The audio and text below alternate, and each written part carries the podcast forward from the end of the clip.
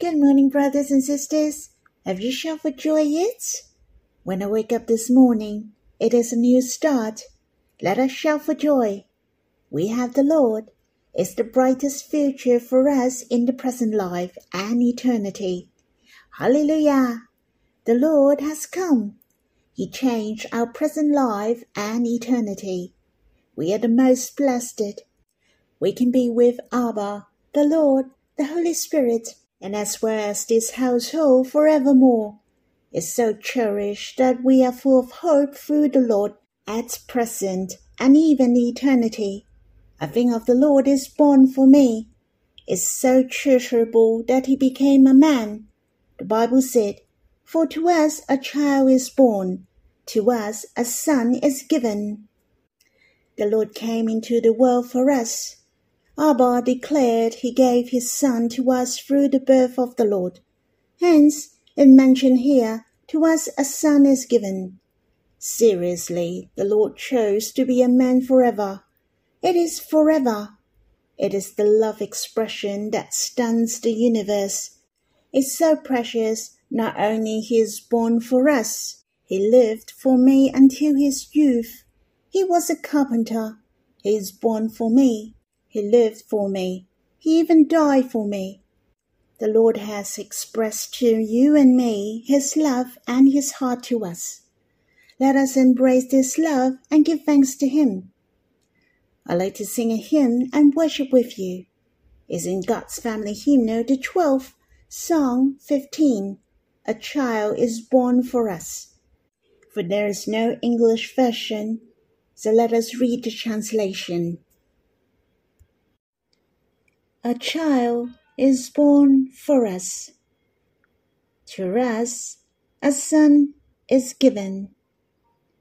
He was born in a little town, Bethlehem, wrapped in cloths as a sign.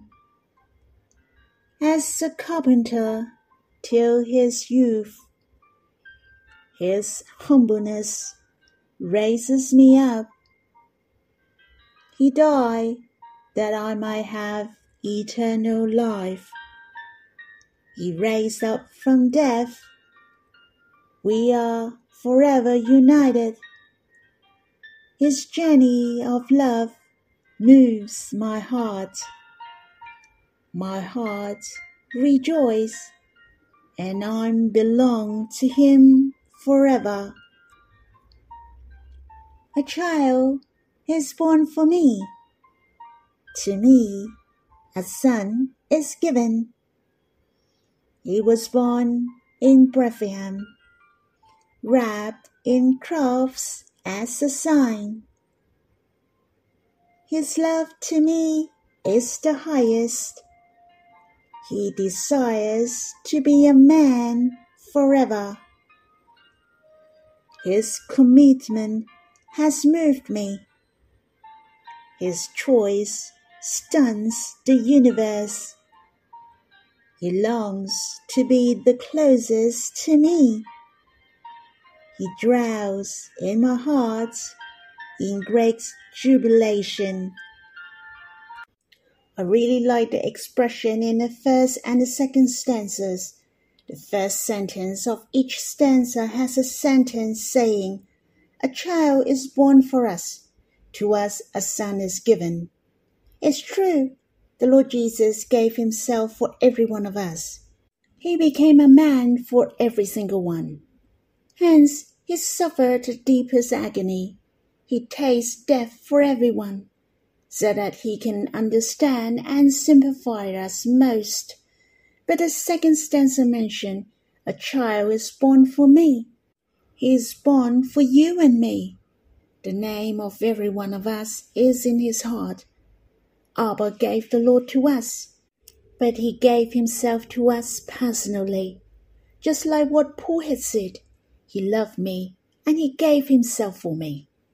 We shall enjoy the love of the Lord to the world, but we shall also enjoy the personal love of the Lord to us. We have the most precious moment. We can draw near the Lord alone to be with Him face to face. This is the love that the Lord wants to express to the world, as well as his personal love to each individual. We shall not lose in the crowd. Don't ever think this salvation is given to the world, but I'm also one of them. So the Lord saved us as well. That's not true. The Lord came especially to seek and save you. You can recall how you believed the Lord. Think it over. He has his personal love to you. He wouldn't want to lose you. He longs to gain your heart until today. Your heart is his treasures and enjoyment. I really gracious to the Lord that his birth, his life on earth, his death, and even his resurrection are for you and me. His resurrection is for you and me, so that he can abide in our hearts. His heart is overjoyed to dwell in our hearts. Brothers and sisters, every one of us can satisfy the Lord most. It's so precious. He did come.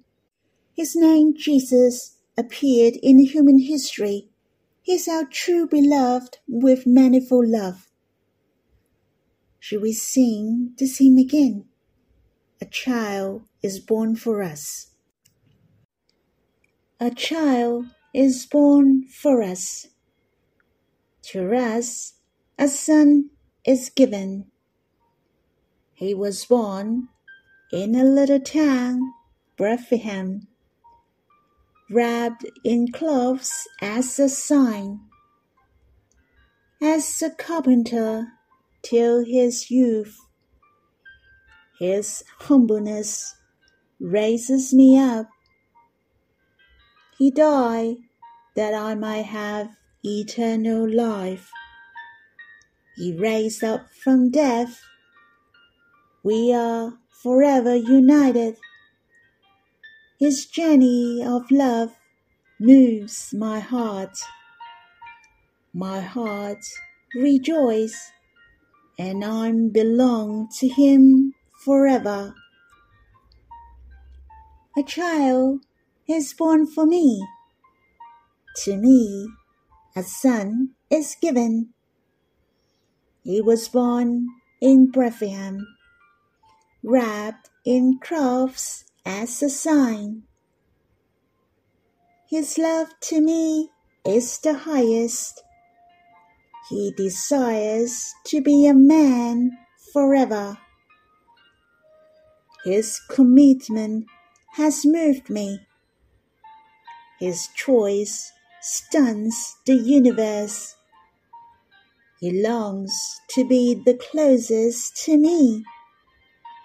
He dwells in my heart in great jubilation. Shall we worship together? You can turn your response or meditation into prayer in response to the Lord after my prayers. Lord, I'm so grateful that you became a child for me. You were held by the hands of man. You were kissed by the mouth of man. You enjoy being a man. You treasure to be a man forever. O oh Lord, you treasure to be with us, to be our companion in life. You treasure so much to be with us forever. Lord, not only you live for me, you even die for me. You bring us back to Abba, to be united with you forever. Then your heart satisfied most. Though you were born in Bethlehem, a little town, you were lowly. You were not rich and famous. O Lord, Yet you are the most glorious, true beloved with manifold love. Lord, you are worthy to gain our hearts. May our hearts enjoy most your personal love to us. Not only you are the Saviour for the world, you are the beloved of every one of us. Lord, may we give our hearts to you. Brothers and sisters, I hope you can have some personal time with the Lord, to have a chat with Him, to meditate Him, to enjoy His love and response to Him. It is the most important to have the time with the Lord face to face, and it is the most precious. so you can quiet yourself and stop the recording first. Then we can continue to read the Bible when you're done. May the Lord bless you. Brothers and sisters, we'll read the Gospel according to Matthew chapter 1. We have read Genesis and Exodus. We have drawn near the Lord by reading one chapter every day. I hope you may realize you can draw near the Lord by reading any book in the Bible. Since it is not really that enjoyable or nourishing, but it cannot hinder you to think of those precious truths. The most important is to come before the Lord, to believe in Him and enjoy His presence. Or even you don't know how to enjoy it, you can tell it to the Lord. Lord, what do you want me to enjoy? You really love our hearts to come before Him. Hence, whatever book you're reading, still you can enjoy and experience the Lord. I like to draw near the Lord with you by reading the Bible in the New Testament. I like to start with chapter 1 in the Gospel according to Matthew. We will read verse 1, verse 3, verse 5 to 6, and verse 19 to 23. Shall we read these verses? The book of the genealogy of Jesus Christ, the son of David the son of Abraham. Verse 3 And Judah the father of Perez and Zerah by Tamar, and Perez the father of Hezron, and Hezron the father of Ram. Verse 5 And Salmon the father of Boaz by Rahab, and Boaz the father of Obed by Ruth, and Obed the father of Jesse and Jesse the father of David the king.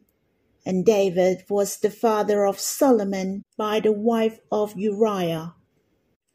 Verse 19 And her husband Joseph, being a just man and unwilling to put her to shame, resolved to divorce her quietly. But as he considered these things, behold, an angel of the Lord appeared to him in a dream, saying, Joseph, son of David, do not fear to take Mary as your wife, for that which is conceived in her is from the Holy Spirit. She will bear a son, and you shall call his name Jesus, for he will save his people from their sins. All this took place to fulfill what the Lord has spoken by the prophet. Behold, the virgin shall conceive and bear a son and they shall call his name Emmanuel, which means God with us. Brothers and sisters, do you have a book of genealogy in your family? I do. When I first saw the book of genealogy in my family. If you have one, what is the first thing you will do? If you do, I think you'll do the same like me, to look for your name it is happy to find your name in the book of genealogy. Seeing you're tracing your root. I found myself not just exist by coincidence. I find it is so meaningful to have the ancestors. But you may not be interested in my book of genealogy, cause it has nothing to do with you. And the first chapter in the first book of the New Testament, the Gospel according to Matthew, there is the book of genealogy of Jesus. Well, people may not like to read, but the Lord Jesus loves to read it. I believe this book of genealogy, he became a man. All these mean so much to him. He treasured that he has a name of man for the sake of you and me. Hence, his book of genealogy appeared in chapter 1. My heart felt so sweet. I know the Lord Jesus really wanted to be a man for me.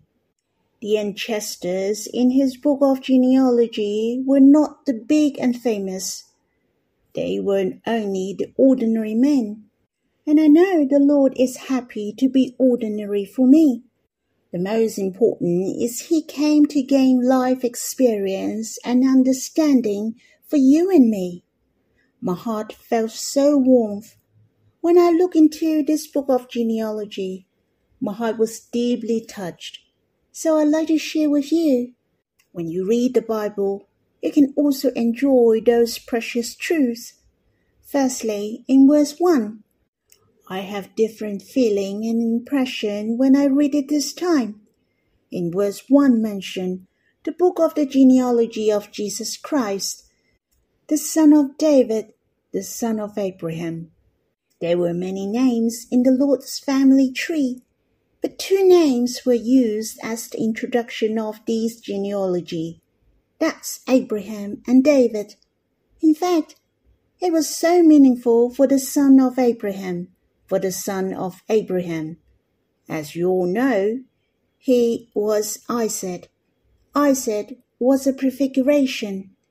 Do you remember Genesis chapter 22? Abraham offered Isaac to God. That's the prefiguration of God prepared the Savior for us. Abba offered his beloved Son to replace us for the atonement of our sins. As for the son of David, I'm sure you will remember the sons of David. The most well known must be Solomon. What did Solomon do? Solomon was the one who built the temple, the house of God. This was also a prefiguration, the church, the household of God. As you can see, the birth of the Lord Jesus from verse 1 was to make the love dream come true. The plan of God makes us to be the children of God. He came to bear our sins and brought us back to Abba. God has prepared him to be our Savior. In order the fairest house of God is built. He came and let the church appear the Lord is building this house with us until now. He has opened the heart of God to us. Of course, when I think of Solomon, I also think of his wisdom. Even the queen from the south wanted to come to hear his words of wisdom. Hence, the Lord helps us to understand the word of God. He has spread God's word and taught us the truths. It is important for the Lord became a man for us. We will be in trouble if he didn't, for we will indulge in sins. We wouldn't become the children of God. We wouldn't be the member in God's house. We have to go to hell in the end and won't be able to enjoy the love of God. It's so precious. The Lord Jesus came. Truly, he did come and became a man for us. He has the name of man, and he was named it for you and me. For it is our sins who need to be forgiven. We need the Lord to save us, and that's why his name is Jesus. A child is born for us, and it is true. Abraham and David also declared the appropriate response from men. Abraham was the symbol of justification by faith he was the friend of God. He was justified by God. Hence, we have to believe the Lord Jesus, to believe Him, and we are justified. We can become the intimate friend of God, the darling love of the Lord. We shall respond to Him with faith, hope, and love. David was a king and a man after God's own heart. He was king means our Lord is able to help us overcome, to reign in our life, and we will reign with the Lord one day. In the Gospel according to Matthew chapter 1 verse 1 helped me to meditate many truths. I felt very precious and my heart tasted sweetness. I'm absolutely delighted because of him and his will. I already want to worship you can also stop here and worship. But there's one more thing I'd like to share with you. It was surprising to have women's names in this family tree. There is no woman's name in my family tree. Yet there were five female mentioned in the Lord's, and four of their names were listed. The first one was Tamar. She was the wife of Judah as well as his daughter-in-law. Their relationship was not normal. It has declared the sin of man here. The second one is Rahab, who was a prostitute in the city of Jericho, and Ruth, who was a Moab. In fact, God had prohibited the Moab to enter into the holy convocation. These two women were the Gentiles, yet they appear in the family tree of Jews. There was another one without mention her name, but you all knew who she was. That's the wife of Uriah, and her name was Bathsheba. Her name was not mentioned here. There must be a reason. I was meditating about this. In fact, I was impressed by Bathsheba, but I won't go into detail because of the time. I will share with you if I have a chance.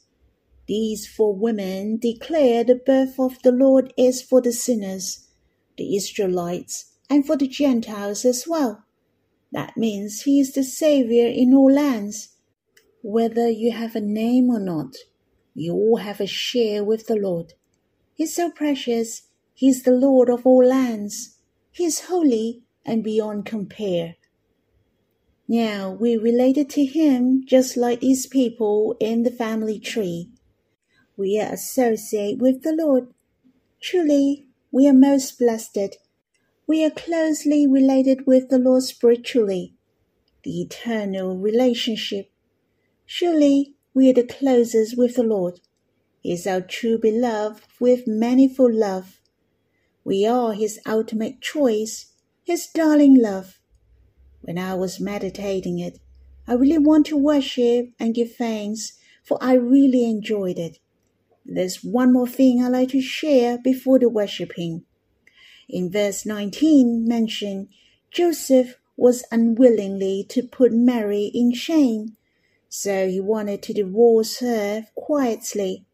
But in verse 20 mentioned, but as he considered these things, so he was thinking carefully about the will of God. He was pondering about it. The angel of the Lord appeared to him in a dream. So you can see the mind of Joseph thought of God, to think of his will, and God has chance to bless him he has a chance to talk to him. Brothers and sisters, we shall make an effort in learning the meditation to keep our mind and think of God so that God has a chance to bless us. He has chance to talk to us. Our mind are the way of transformation. We shall meditate to have enough time to think of God then we will experience the greater blessing and appearing of the Lord. We can understand more His will. Hence, don't just go through the verses or the content of the hymn briefly. We shall have a longer time to meditate when you are touched. There are a lot of treasurable things in this chapter. I hope you can continue to read and meditate it. For example, his name is Jesus. He has another name, Emmanuel, which are very much related to us. May the Lord bless you. Shall we have some worshipping? Lord, thank you. You have chosen to be a man for us forever. You have man's name for our sake. Jesus is your name. This name is very much related to us. O oh Lord, Thank you. You came to be the Saviour of the world, the Saviour of the people in all lands. Not only the Saviour for the people of Israel, you are the Saviour of the Gentiles also. You are the friends of the sinners and tax collector. Your birth is very much related to us. How precious! Now we are closely related with you. You became our beloved. You are united with us forever. Lord, help us to have the faith of Abraham, to respond with your love, to be the friend of God, and we shall reign in life like David, to manifest your glory, to be a man after your own heart. Lord, it is so precious. You treasure us so much that you became a child to be a man. How fair and beautiful is your heart.